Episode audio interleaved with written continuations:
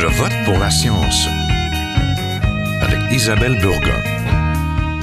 Bonjour à vous. Pour vous déplacer, embarqueriez-vous dans une navette automatisée, une navette qu'on appelle autonome, oui oui, qui roule toute seule, sans chauffeur Montréal a procédé à des tests de telles navettes dans le quartier Hochelaga entre Parc Olympique et le marché Maisonneuve en 2019 et plus récemment dans Rosemont Petite Patrie à la Plaza Saint-Hubert. Ces essais s'inscrivent dans le plan climat 2020-2030 de la ville de Montréal, un plan misant entre autres choses sur les technologies propres et l'électrification trafic plus fluide, une sécurité accrue, moins de pollution, plus de temps pour soi. Ce sont des changements d'habitude aussi. Pour découvrir la mobilité de la ville intelligente de demain, restez là.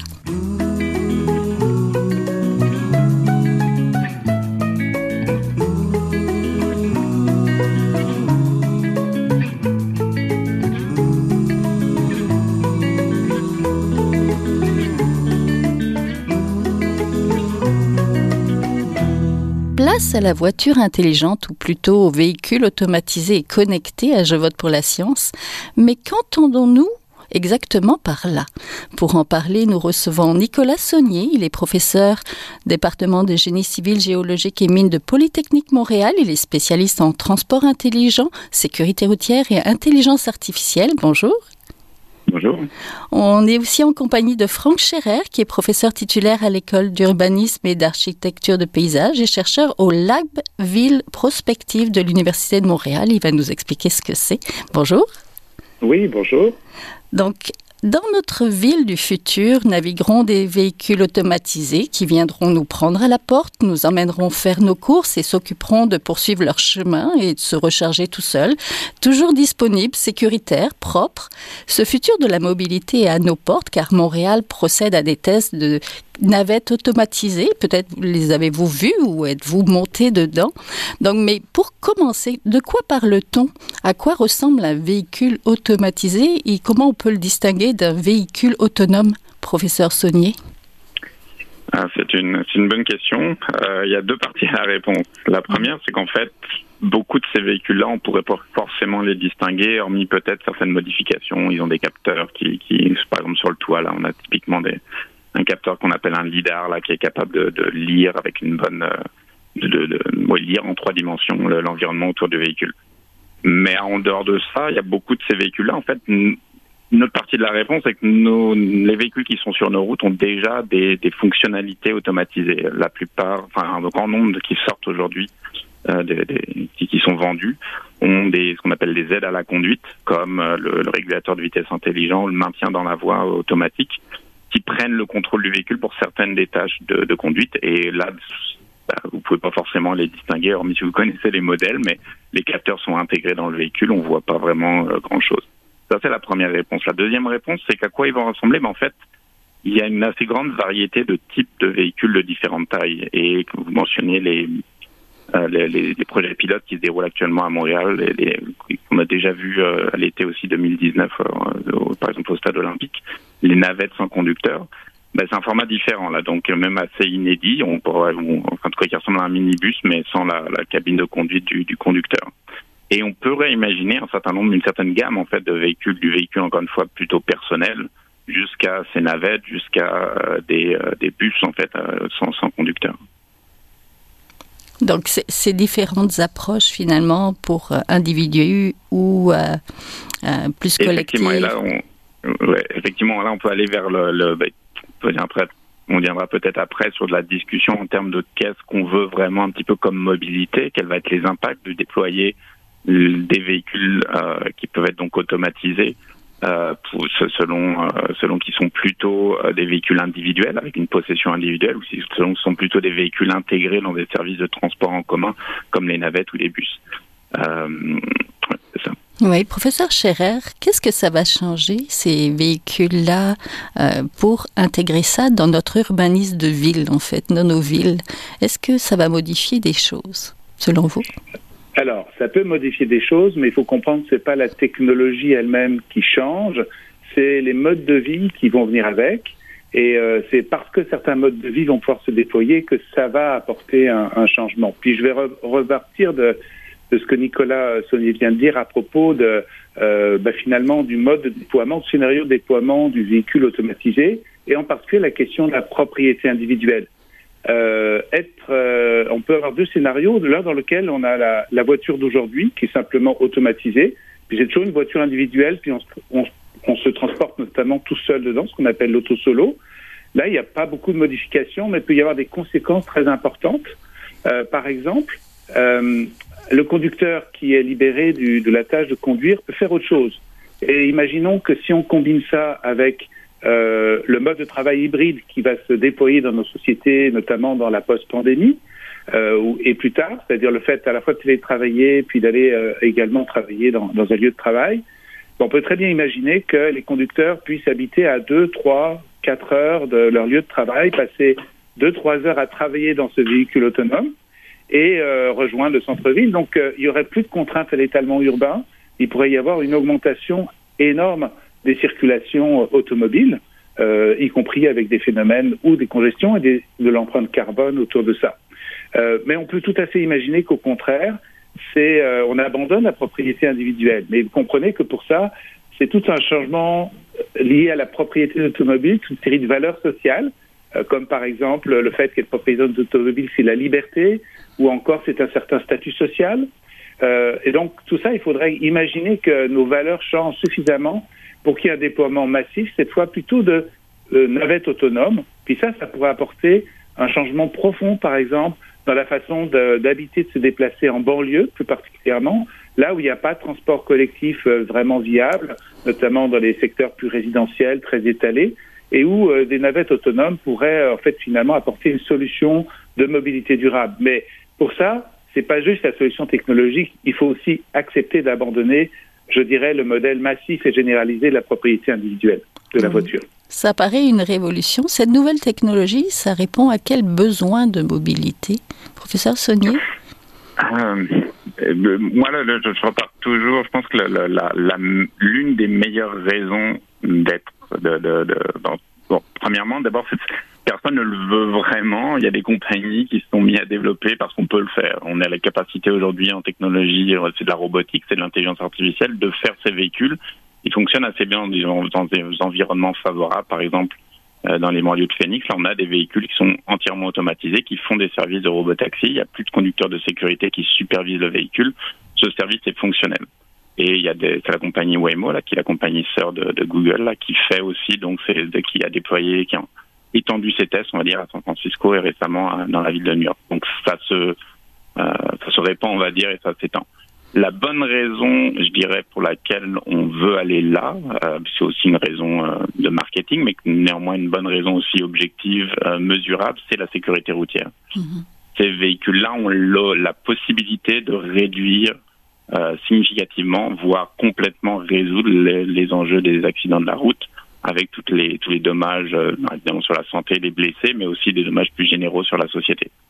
Donc ça, c'est je dirais, pour moi, la meilleure raison. Je travaille en sécurité routière et c'est encore des, euh, au Québec, des centaines de morts par an, des milliers de blessés à l'échelle mondiale. Là, c'est on parle en millions. Donc c'est, on parle réellement d'un, enjeu de société important euh, qui, qui, qui ne faut pas non plus bah, on va, on va pas oui. dérayer les autres les autres problématiques, mmh. mais c'est quand même un enjeu très très important. Donc moi pour moi c'est le premier le premier enjeu. Si on est capable de déployer un, des véhicules, en fait de remplacer hein, ce qu'on disait dans la, dans la, discussion, si on remplaçait nos véhicules actuels avec simplement des véhicules sécu plus sécuritaires, c'est un gain net de, euh, de, de, de ces technologies-là. Ceci dit, comme le disait, ouais, comme disait Franck Scherer, évidemment, y a d'autres impacts euh, et, euh, ça va être un choix de, société qu'il va falloir faire pour euh, le déployer sous une, forme ou une autre. Donc pour revenir par contre de mon point de vue, il y a aussi d'autres bénéfices qu'on peut tirer. Cette technologie a certaines caractéristiques qui feraient qu'elle pourrait, en fait, si on l'utilise bien, elle peut nous emmener plus loin dans le bon sens, dans une mobilité plus durable.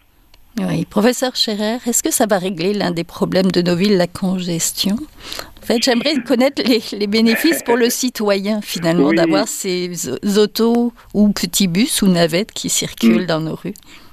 Alors, euh, bah, pour, juste pour faire un tout petit peu de chemin sur le fait qu'on est en train de faire euh, je dirais que la technologie se, veut se vendre euh, sans qu'il y ait véritablement besoin. Il y a une petite image qui circule sur les réseaux sociaux en ce moment qui, qui je trouve, illustre parfois un peu l'absurdité du système. Vous voyez une image dans laquelle il y a une, euh, un véhicule automatisé qui roule en ville mhm. et à l'intérieur, la personne est en train de faire du vélo stationnaire pour occuper le temps. Alors, tant qu'à faire, autant rouler à vélo sur la, sur, le, sur la route. Donc, vous voyez, il y a, il y a, il y a de l'absurde quand même un petit peu dans cette technologie pour la technologie. Alors, euh, les enjeux de sécurité, c'est effectivement des, des, enjeux importants, euh, mais c'est aussi une des limites et euh, un des problèmes qu'on va avoir, notamment, je répondrai à votre question sur la congestion après, c'est notamment dans les quartiers, les quartiers les plus denses, un peu comme à Montréal, on va dire intramuros.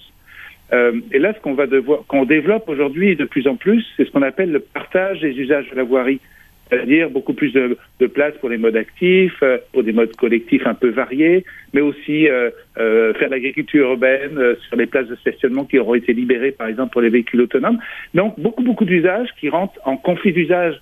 Et le véhicule autonome, pour, des raisons de sécurité, lui, va être obligé de rouler très lentement ou alors d'avoir des voies totalement réservées et qu'on aura du mal à franchir. Donc, la sécurité, ça peut être très positif, mais en même temps, ça peut être compliqué aussi pour rendre euh, l'usage du véhicule automatisé euh, véritablement populaire. Pour vous répondre sur la congestion, c'est un petit peu comme la voiture électrique. C'est exactement la même type de réponse. Si on se contente d'électrifier ou d'automatiser simplement des véhicules d'une tonne dans lesquels il y a une seule personne, vous aurez toujours la même congestion et toujours plus de congestion.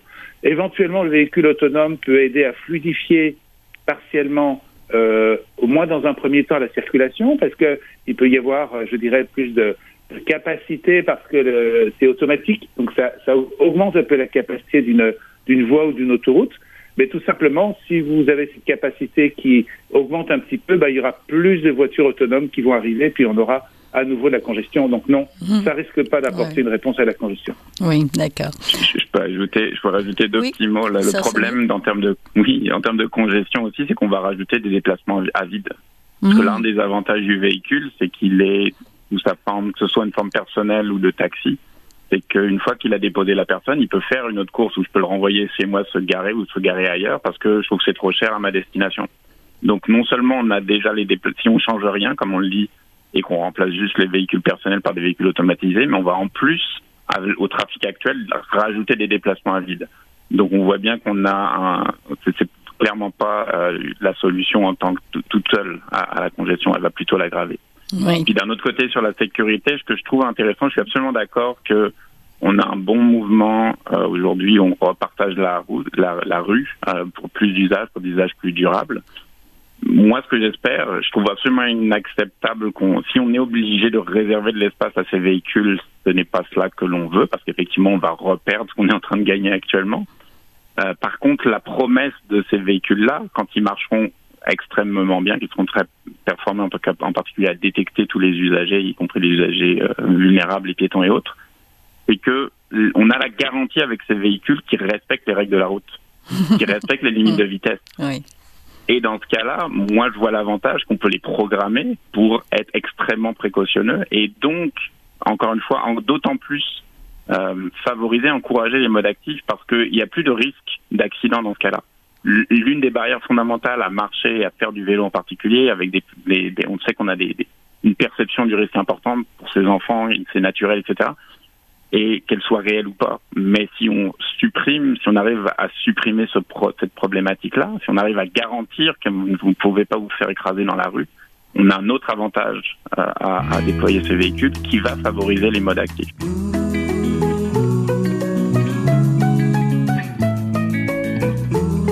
Vous êtes toujours à Je vote pour la science, là où la science rencontre la politique, une émission produite par l'agence Science Presse. Vous pouvez visiter son site internet au sciencepresse.qc.ca.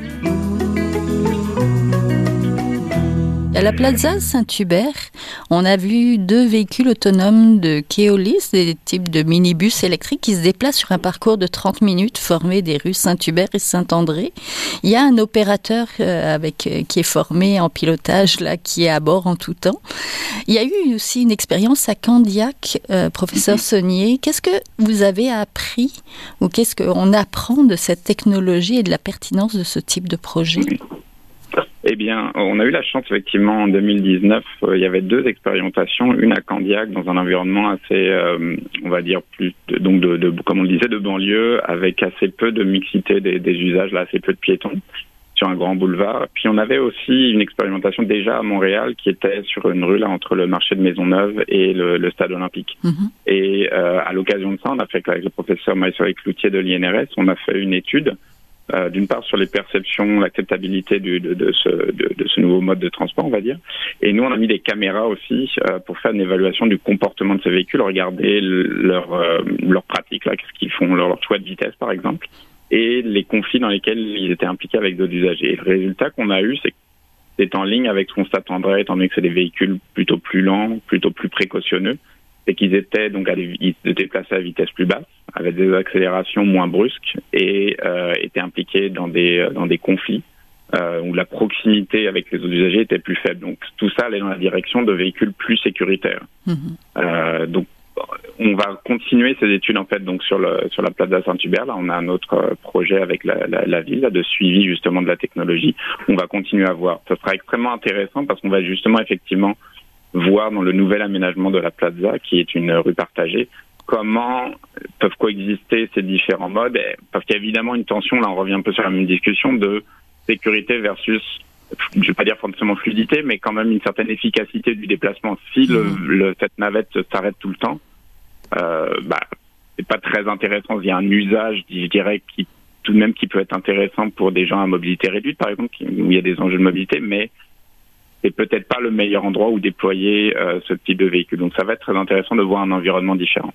Oui. Professeur Scherer, j'aimerais peut-être parler, on a parlé de sécurité, on a parlé un petit peu de partage de la rue. J'aimerais un petit peu qu'on passe du côté d'aménagement urbain. Si ces véhicules prennent la route là très prochainement, euh, parlez-moi un petit peu des bouleversements que ça va demander au point de vue euh, architecture de nos villes là, pour euh, les accueillir et les accueillir au, mieux. J'imagine que ça risque peut-être de changer, euh, d'enlever des places de stationnement. euh, Dites-moi un peu. Oui, alors euh, il peut y avoir euh, un certain nombre d'effets qui sont induits par. Euh, mais j'aime pas beaucoup l'expression accueillir le véhicule autonome parce que ça me rappelle les années 60 où on a dit il faut adapter la ville à la voiture. Puis vous avez vu ce que ça a donné. Mhm. Ça a donné des choses assez catastrophiques et justement une expansion de l'univers automobile bien au-delà du, du raisonnable. Donc déjà, j'avoue que je n'aime pas beaucoup ces- cette expression-là, Euh, mais effectivement, euh, il peut y avoir des aspects positifs. Euh, des aspects qui peuvent d'ailleurs passer par euh, peut-être pas tant d'adaptation ou de la micro-adaptation. Euh, je disais par exemple, ça peut s'insérer dans une nouvelle façon d'organiser la rue. Euh, oui, euh, ça va libérer par exemple, on peut imaginer de l'espace de stationnement, mais vous savez, l'espace urbain est rare. Alors cet espace stationnement, il va être euh, utilisé de plein de manières. On aura plein d'idées pour euh, en faire des tas de choses. Donc ça, ça peut être très intéressant, euh, effectivement.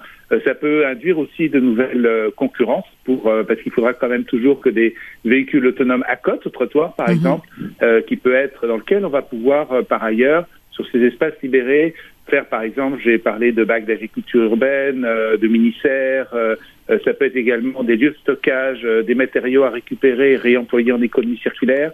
Donc il peut y avoir un effet en chaîne, effectivement, et ça peut s'insérer dans une toute nouvelle façon de considérer la rue, par exemple, comme un espace encore plus polyvalent que ça peut l'être aujourd'hui.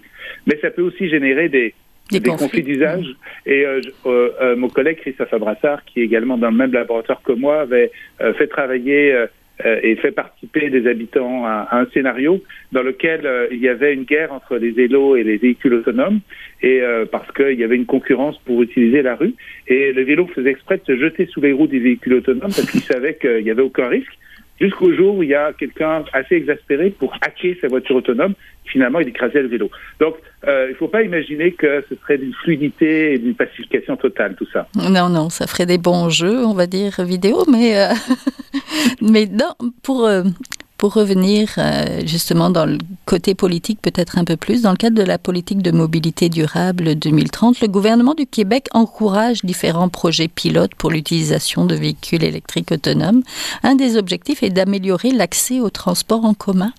Donc peut-être, professeur Saunier, comment on améliore, euh, et comment ça pourrait améliorer le transport en commun, ce, ce type de véhicule? Là, on parle de scénario typiquement de solution du premier et dernier kilomètre. Mhm. Euh, donc ramener, rabattre, euh, comme comme le disait euh, Franck Scherer, effectivement, il y a des endroits quand la densité urbaine et la densité de, de résidence est trop faible, c'est quasiment impossible de faire un service efficace de transport en commun. Euh, par contre, une des possibilités, c'est d'avoir du service plus à la demande. Euh, donc à l'interface, on va dire, vers le taxi, qui peut être automatisé aussi, ou la navette, et euh, d'avoir un service donc qui se déploie, qui, qui est différent euh, avec une, pourrait imaginer évidemment une application là, puis on commande le, le, le véhicule, le, son, son, son déplacement là, et pour se ramener ramener les personnes euh, de façon euh, relativement efficace vers le, des, transports en commun à plus haute capacité, le métro, le train de banlieue, etc. Donc je pense que c'est quand on parle de ce type de solution, c'est essentiellement à ça qu'on fait référence. Est-ce que euh, on va dire en termes global d'efficacité, mais aussi coût, est-ce que ce sera quelque chose qui est viable? Il y a beaucoup d'expériences qui, ont été faites et c'est pas toujours c'est pas toujours facile à, maintenir et à mettre en œuvre. Il y a encore des endroits dans la ville où euh, circuler en bus et en transport en commun, c'est compliqué. Euh, il y a toute une population plus vulnérable, plus âgée. La population vieillit, donc peut-être marche un petit peu moins, surtout l'hiver. Est-ce que ce genre euh, de technologie est facilement applicable dans nos climats et pour justement venir combler des, besoins là? Professeur Scherer ou professeur Sounier bah, un mot sur la technologie. Je, je, c'est quelque chose qui effectivement il y a moins de tests. Là, je mentionnais Phoenix plus, plus tôt, où donc c'est, c'est, certain que la plupart des tests se font dans des conditions plus favorables. C'est une approche euh, de, je dirais, d'ingénierie assez classique. On commence par le problème le plus simple, puis on, on, va ensuite dans les situations les plus compliquées. Ceci dit, il y a d'autres tests. Et j'ai tendance à voir ça comme quelque chose qu'on peut résoudre à terme. C'est sûr qu'il y aura toujours des enjeux en termes de est-ce que le capteur est propre, est-ce que le véhicule est en, en, capacité de fonctionner Est-ce qu'il s'arrêterait, par exemple, parce que bah, les conditions ne sont, sont, pas suffisamment bonnes Mais je pense que la technologie le, le, le sera. Je vais essayer de répondre par la suite. oui, bah, écoutez, euh, vous avez très bien signalé euh, tout à fait un, un, un, besoin très intéressant qui est celui des personnes âgées, des personnes handicapées, des, des personnes qui ne conduisent pas aujourd'hui. Ça, ça peut amener un vrai changement majeur sur leurs conditions de mobilité et d'accès à des activités pour se faire soigner, pour travailler, pour plein de choses. Donc euh, là, je pense qu'il y a vraiment euh, des enjeux sociaux, notamment d'équité, qui peuvent être vraiment importants pour euh, pour notre société. Et, donc là, je, pense que c'est un des créneaux intéressants du véhicule automatisé pour augmenter finalement la mobilité des gens qui sont limités dans leur mobilité aujourd'hui. Donc c'est un point important. un autre point qui est peut-être plus économique, c'est que euh, quand même le principal intérêt de l'automatisation, c'est la sécurité du point de vue, je dirais, euh, effectivement technologique ou du bien commun. Mais du point de vue économique, c'est de se passer de chauffeur, mhm. notamment pour les autobus et plus encore pour le transport routier de marchandises, parce que, ben, en fait, vous savez, on a déjà une pénurie de chauffeurs, puis ça probablement que la pénurie de main va faire qu'augmenter. Le transport de longue distance, euh, imaginons dans les, en transcanadien, etc., pour euh, du transport routier électrique autonome, alors là, on sort tout à fait de l'urbain, mais là, il peut y avoir un potentiel intéressant, notamment pour répondre à ces problèmes de, de pénurie de main-d'œuvre. On dit souvent que à l'heure creuse, un autobus sert surtout à promener son chauffeur. Mais si en plus il y a pénurie de chauffeurs, donc là, euh, ça devient évidemment un, un, certain enjeu. Mais quand même, ce que je voudrais surtout dire par rapport à la question de la, crise, de la mobilité durable, en fait, de la crise climatique et, des, et de l'urgence à mhm. agir, mhm. c'est que ces technologies, elles sont plutôt leur diffusion, ça va être pour pas demain, là immédiatement, mais plutôt après-demain. Or, on a besoin de mettre des solutions à déployer massivement aujourd'hui pour résoudre les problèmes de la crise climatique. On sait qu'on manque de temps. Il faut accélérer le changement et pour l'instant, le véhicule automatisé, c'est peut-être une promesse, mais une promesse plutôt pour une fois finalement qu'on aura peut-être résolu je l'espère, une partie de nos problèmes. Oui. Professeur Saunier, pour terminer justement, dans quelle mesure ces véhicules font partie de la transition écologique? Et comme c'est une double question, comment on met en place ce meilleur cocktail durable, on va dire? C'est une très très bonne question. Effectivement, je reviendrai, comme, comme Franck Charel l'a mentionné à plusieurs reprises, il ne faut pas prendre une solution technologique en quête de, de, problèmes à résoudre, il faut faire l'inverse. Il faut partir des problèmes et de la, vision qu'on a pour notre société, pour nos villes, et voir qu'est-ce qui répond au mieux à ces objectifs-là. Je pense que le véhicule automatisé peut en faire partie si nous faisons le choix d'un déploiement partagé.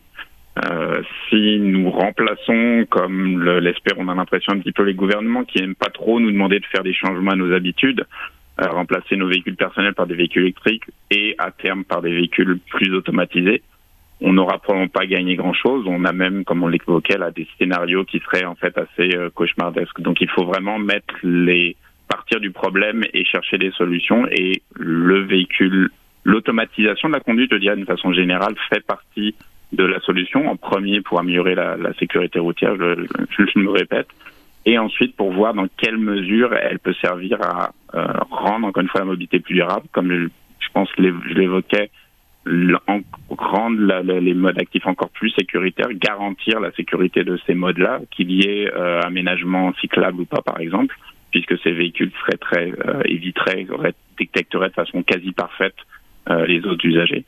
Euh, et, euh, et puis, pour, comme on a dit là, en mode complémentaire aussi, par exemple, de, des, des, modes de transport partagés collectifs. Oui, professeur Scherer, un dernier mot donc le véhicule euh, autonome fait partie de la, solution? Oui. la clé, c'est qu'il faut rendre... Euh, euh, est-ce que le véhicule autonome peut rendre la mobilité collective agréable, désirable, sûre, sécuritaire? Et donc on aura plutôt envie de prendre ça que de prendre sa bulle de la voiture de l'auto solo. Bah là, on aura effectivement eu un vrai gain et certainement une partie de la solution, mais on voit que c'est tout un changement à mener. Oui, une mini-révolution? Oui, on peut dire ça.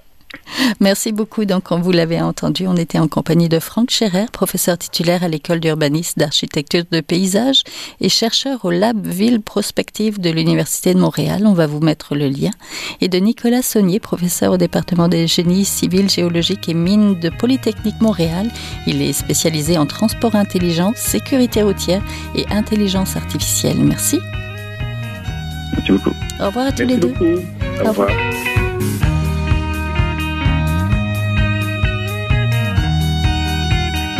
Voilà, c'est tout pour cette semaine. À la régie Daniel Fortin, à la recherche Fanny Robartcher, à la réalisation et au micro Isabelle Burguin. Je vote pour la science est une production de l'agence Science Presse avec Radio VM. Nous avons des rediffusions, écoutez-les tout au long de la semaine ou sur le site de l'agence Science Presse. J'espère que vous avez aimé cette émission, partagez-la et en attendant de se reparler, bonne semaine, portez-vous bien. Est un chercheur typique de ceux pour qui les progrès de la bioinformatique ont préséance sur le sens biologique et pour qui la grosse science constitue la seule logique. On y parle de génome, de transcriptome et de spliceosome, de traductome, de protéome et de foldéome, de kinome, de protéasome, mais pas du glaucome de Guillaume